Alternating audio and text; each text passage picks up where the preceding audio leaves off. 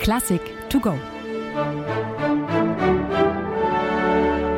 Mit Jalta Worlic.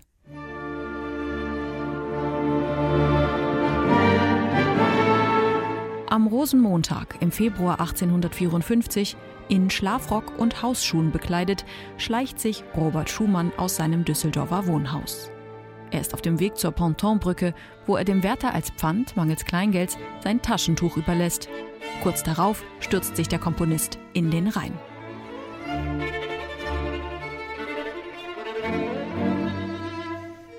Dank des schnellen Handelns der Umstehenden kann Robert Schumann aus den eiskalten Fluten gerettet werden. Er überlebt seinen Selbstmordversuch und lässt sich freiwillig in eine Nervenheilanstalt einliefern. Zu diesem Zeitpunkt hat Schumann seine letzte Komposition für Orchester, sein Violinkonzert in D-Moll, bereits vollendet und wartet auf dessen Uraufführung. Doch sowohl seine Frau Clara als auch der Geiger Josef Joachim, für den das Konzert entstanden ist, sind sich nach anfänglicher Begeisterung einig, dass es nicht veröffentlicht werden soll. Zu sehr spiegele sich darin Schumanns verwirrter Seelen- und Geisteszustand. Dabei ist das Violinkonzert keinesfalls ein kompositorisches Extrem. Wie schon in anderen Konzertantenwerken oder auch in Schumanns Klavier- und Kammermusik ist die Komposition stark in sich verwoben. Besonders deutlich wird dies im zweiten Satz, in dem die eröffnende Melodie der Celli um ein Sechzehntel synkopisch versetzt ist. Die Kontur der Musik erscheint buchstäblich verrückt, ehe die Geige einen innigen Gesang anstimmt.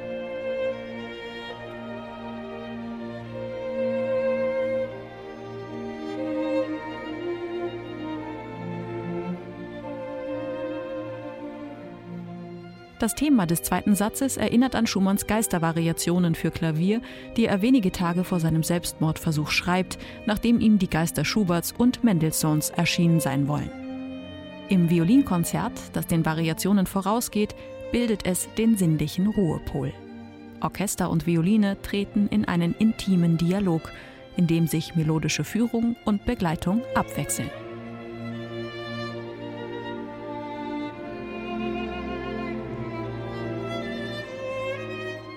Von hier aus leitet Schumann ohne Pause direkt in den letzten Satz über, der mit der Spielanweisung lebhaft, doch nicht zu schnell überschrieben ist.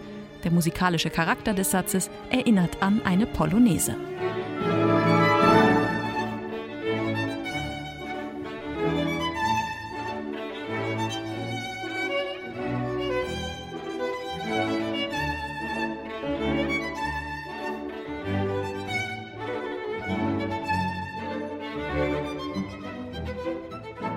Folgt man der von Schumann vorgegebenen Metronomzahl zur Tempoangabe, was die wenigsten Geiger tun, auch in dieser Aufnahme Joshua Bell nicht, muss der Satz wesentlich langsamer gespielt werden.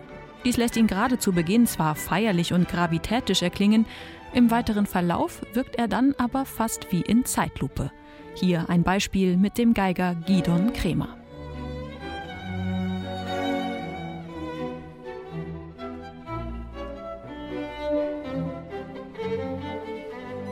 Und so war nicht nur Clara Schumann irritiert, auch auf viele Geiger wirkt der Satz im Original befremdlich. Deshalb wählen sie meist ein schnelleres Tempo. In der Vergangenheit schreckte man zudem nicht davor zurück, kompositorische Änderungen an dem Konzert vorzunehmen, um es virtuoser wirken zu lassen, wie etwa bei dessen Uraufführung im November 1937, ganze 81 Jahre nach Schumanns Tod, unter den Nationalsozialisten, die einen Ersatz für das Violinkonzert des vermeintlichen Juden Felix Mendelssohn brauchten. Wie absurd, dass diese Bearbeitung ausgerechnet vom ebenfalls verfemten Paul Hindemith stammte. Kaum ein bedeutendes Werk der Musikliteratur ist so missdeutet worden wie das Violinkonzert von Robert Schumann. Zunächst verkannt, später von den Nazis missbraucht, hat es seinen Weg bis heute noch nicht selbstverständlich auf die Konzertbühnen geschafft. Dabei gehört es zweifellos genau dorthin. Es ist das Werk eines großen Komponisten, der nach tragischer Krankheit viel zu früh starb. Eine digitale Werkeinführung des Norddeutschen Rundfunks. Weitere Folgen finden Sie unter ndr.de-classic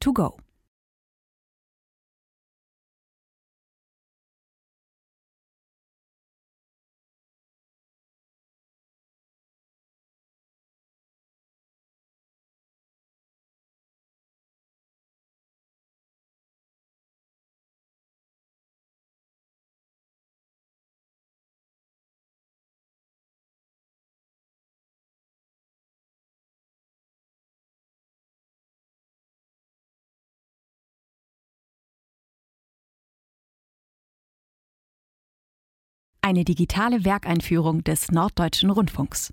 Weitere Folgen finden Sie unter ndr.de-classic to go.